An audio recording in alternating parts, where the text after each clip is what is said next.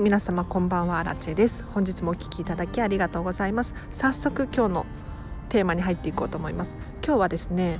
プロはとことん細部にまでこだわりを持っているっていうテーマで話していこうと思います。皆さんえーと、ご自身の所持品一つ残らずこだわっているでしょうか？はい。で私はですねボールペン1本そうだしノートもそうだし歯ブラシ1本とってもすごくこだわりを持っています。例えばトイレットペーパー1つとってもいろんな種類が売ってるじゃないですか。可愛い柄のものだったりいい香りがするものだったり環境に優しかったり今はもう5倍巻きのやつが売ってたりとかいろんな種類のトイレットペーパーが売ってるんですよ。それなのにかかわらずなんとなく選んでいないでしょうか。はい。やはりこだわりを持って自分の力で選ぶっていうのが非常に大切だなと思います。これどうして大切なのかっていうとですね人生は選択の連続だからなんですよね。ちっちゃなことでもそうですね。今日のお昼ご飯何を食べようかってなった時にこっちを選ぶのとこっちを選ぶのをどうしてそれを選んだのかっていう正解をですね自分の中に作ってあげることによって自分の満足度が高かったりとか幸福度が高かったりとか他にもこういう理由だからっていうふうにちゃんと説明がつくと自分自身に納得がいくんですよね。でそれを繰り返していくうちに仕事だったり人間関係だったりとかの選択もですねすごく納得がいくこうだからこの人を選んだんだっていうちゃんと自信につながるんですよ。でさらに今日はこの応用編というかもっともっとこだわりを持とうっていうテーマなんですけれどまあ私もまだまだなんですが、まあ、所持品については結構こだわりを持っています。で今日はですねその先上級者編っていう感じなんですけれど例えばコンセント1つとか他にも照明1つあとはお部屋の香りだったりとか音楽だったりとかこういうところも一つ残らずこだわった方がいいよっていう話をしていきたいと思います。でどうしてこんなことを言うのかというとですね今日ディズニーシーに行ってきたんですね。うんすごく楽しかったです。はい。でディズニーシーに行ったらもう一つ残らずすっごくこだわりがあるんですよ。で目に見える範囲でなんだろうな家庭っぽいもの家っぽいものは一切ないんですね。例えば消火器とかも、えーと、それぞれのエリアにあった箱で覆われて隠されていたりとか電話機一つとってもちゃんと箱に収められていたりとかですね一切それっぽいものが見当たらないんですよ。例えば空調とか、えーと、スピーカーだったりとかも本当にこだわっていて全く違和感ない感じに隠されているんですよね。もうここが本当にプロだなっていうふうに思うんですけれどこれがこと自宅家庭だと全く話が変わってきますよね。例えば、うん、コンセントに刺さってるコード一つとってもやっぱりごちゃごちゃしてしまったりとか色がバラバラだったりとかあとは流している音楽だったり香りだったりお部屋の香りだったりとかもとことんこだわった方がいいなっていうふうに思いました。というのもやっぱりディズニーシーとか行くと香りってあるんですよね。そこのエリアの香りで明らかにそのイメージがあるじゃないですか。なのでお部屋一つ一つもそうなんですけれどエリアごととかに香りのイメージをつけるとですねやはり想像力っていうのかな香りの感じる脳の部分とこのイメージの部分の脳ってすごく近い場所にあるのでこう香りで何かを思い出したりとかするんですよなので香り一つとか音一つとってもすごくこだわりを持った方がいいなっていうふうに今日は感じました。うん、で私がね完璧にできているっていうわけじゃないんですけれど例えば照明一つとってもなんとなく備え付けのものを使っていたりとかするんですよね。それってなんだろう自分らしさがすごく足りないように感じてしまうんです。なので照明一つとってもこだわりをとことん持つ。そうすることによってようやく自分らしさというか自分はこれをこういう理由で選んだだっていう自信にもつながったりとかするので本当に、えーと、ご自身の所持品をですねときめくものにし終えたら今度はですね空間づくりも非常に大切だと思うので例えば絵を飾るとかもそうですしなんだろうお花を飾るとか置物を置くとか何でもいいんですけれど細部にまで自分自身を輝かせるアイテムっていうのをですねこだわり抜いたらいいんじゃないかなっていうふうに思います。なのでぜひ、えーと、お片付けを終えたら、まあ、片付けが終わっていなくてもなんですけれどご自身がもうどうしてそれを使っているのかっていうのをですね一つ残らずチェックしてみていただいてもしなんとなく使っているよなんていうものがあるのであればちょっと,、えーと今すぐにっていうわけではなくってこれがいいっていう風ななんかご縁的なスペシャルな出会いがあった時に買い替えたりとかしていただけたらなと思います。はいということで今日はここまでにします。今日の合わせて聞きたいなんですけれどこれに合わせてですね、えーと、過去に「ときめくものだけ視界に入れよう」なんていうテーマで話している回があるので気になる方是非チェックしてください。でこれどういう回かというとですねえっ、ー、と人生ってやっぱり選択の連続だと思うんですよ。でご自身が持っているもの以外にも例えば何を今日食べるのかだったりとか誰とご飯食べに行くのかだったりとか仕事は何をするのか趣味はどうするのかっていうのもご自身の選択なんですよね。なのでよりときめく方ラーメン食べるのかカレー食べるのかでもより自分が楽しく思えるものをどんどん選ぶことによって身の回りの全てのものがですね自分の好きなものばっかりになってくるんですよ。でちょっとでも嫌だなって思ったらそれを選択しないっていう選択をできるようになってくるんですね。なのでもし気になる方いらっしゃいましたら詳しく話してますのでリンク貼っときます。ぜぜひチェックしてください。でお知らせがあります。えっ、ー、とレター募集しております。このチャンネルでえっ、ー、と分かりにくかったところだったりとかまあ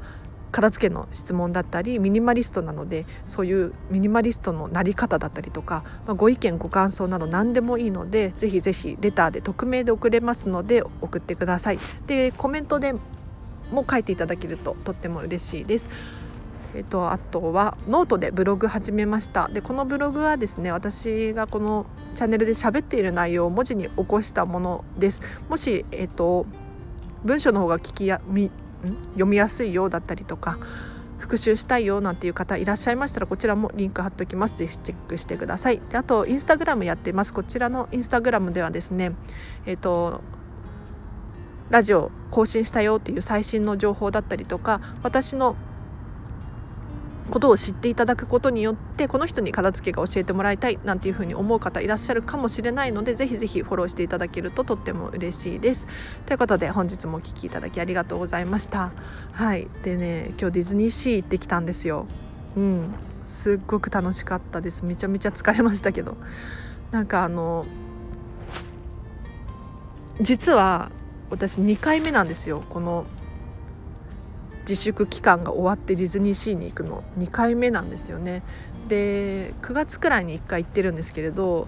今日行ったらですね結構人入ってましたね。多分入場制限制限を緩くしてると思います。結構人いました。うん。なのでちょっと心配な人は行かない方がいいかもしれないですね。はい。で若い人ばっかりでしたね結局。はい。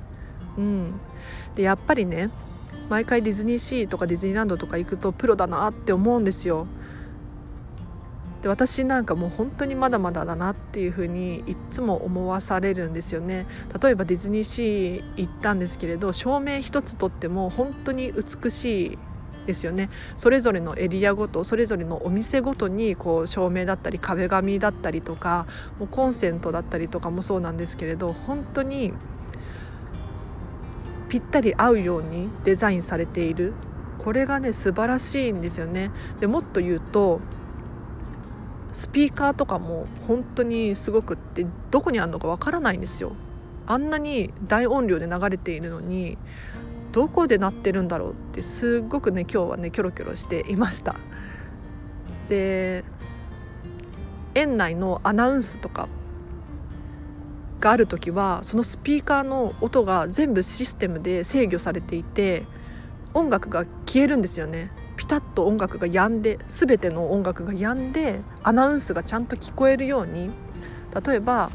「今日もお越しいただきありがとうございました」みたいなアナウンスがですねしっかり聞こえるように音楽がぴったり止まるんですよね。もう本当にプロだなって思って。他にも、えーと花火の時とかは照明が暗くなるんですよ。そう。全ての照明が真っ暗じゃなくって薄暗くなるんですよなので照明にもこうシステムが導入されていてなんだろうコントロールできるようになっているんだなっていうふうに思ってすごいなってここまでプロはやるんだってすっごく感心していたんですよね。本当にすごい。だと香りとかもそうですよね。例えばポップコーンの前だったりチュロスの前だったりとかの香りもそうだしアトラクションの中の香りとかもするじゃないですか。例えばセンター・オブ・ジ・アースの地下のエリアのなんかちょっと鉄っぽいようなこもってるようなそんな香りだったりとかあとなんだろうソアリンっていう新しい乗り物に乗ったんですけれどあそこもねすごいいい香りがして本当に香りのコントロールっていうのもすごくなんだろうイメージ的に大切だななんて思いましたね。なので今日はこの話をさせていただいたんですけれどはい。なのでお家にも活用できる部分が、まあ、あるんじゃないかなって思って例えばコンセントとかコード類コード類とかあんまり見えてて美しいものじゃないと思うんですよ。ただ必要ですよね。そういった時に隠す工夫だったりとかなんだろう自分が心地よいと思える状態にできる工夫ってたくさんあると思うんです。なのでもうディズニーランドとかに行った時はですねそういうのの参考にしているんですよ。もう本当にレストランとか行っても冷蔵庫のなんだろう扉が冷蔵庫っぽくないですよね。で開けてあこれ冷蔵庫なの？みたいな。もう本当に素敵だなと思って。で家だと冷蔵庫とかってそのままドンって置いてあるじゃないですか。あれってあんまりなんだろう冷蔵庫っぽくってなんだろう家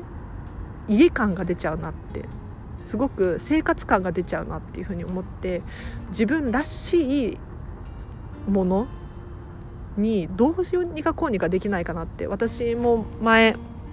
友達と部屋をシェアした時に冷蔵庫ペイントできないかなとか壁紙貼れないかななんていうふうに思っていたことがあるので是非もう本当に細部にまでこだわっていただくとですねようやく自分らしい家とか部屋っていうのが作れるのでなんかいろんなところにねヒントって落ちていると思います。例えば商業施設とかもそうだし、まあ、家じゃなくてもなんかうーんご近所さんだったりとか本当にいろんなところにアイディアっていうのが落ちていると思うんですよね。でプロがやっていることって本当に素晴らしいので例えば映画の中だったりとかなんだろう身近なところで言うと音楽とかもそうなんですけれど本当にいろんなアイディアが落ちてるのでぜひぜひ自分に自分のお部屋とかご自身に重ねてですね転用できるところはどんどん転用したらいいなっていうふうに今日は思いました。もう本当に素晴らしかった。でちょっともうちょっと長く話させていただくとキングコングの西野さんの私オンラインサロンに入ってるんですけれど西野さんがですね結構ブログとかサロン内とかでも言ってるんですけれどババアバナってっていうババアバナえーと、ババアに花っていう感じでババアバナっていう言葉があるんですけれどこの言葉をねよく使うんですよね。でこれ一体何かっていうと,、えーと、そのまんまで美しいにもかかわらず自分でこう装飾をしちゃって逆にその美しさを何て言うのかな怪我しているじゃないけど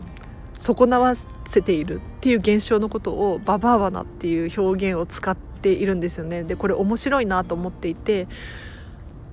例えばなんだろうな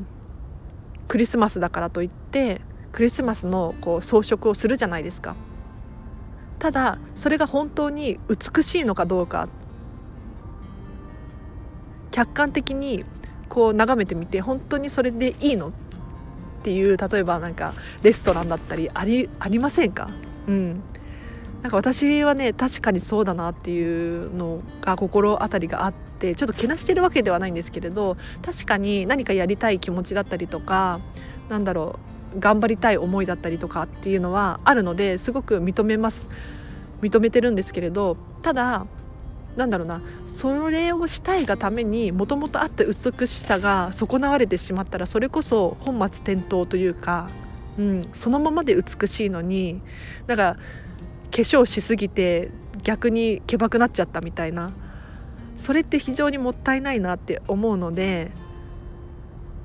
今日もディズニーシー行ってきたんですけれどクリスマスのその装飾がすごくされていたんですよ。もうすっごいたくさんされていたんですね。ただこんなにもえーと、プラスで装飾をしているにもかかわらず元の美しさを損なわずにさらに美しさが増している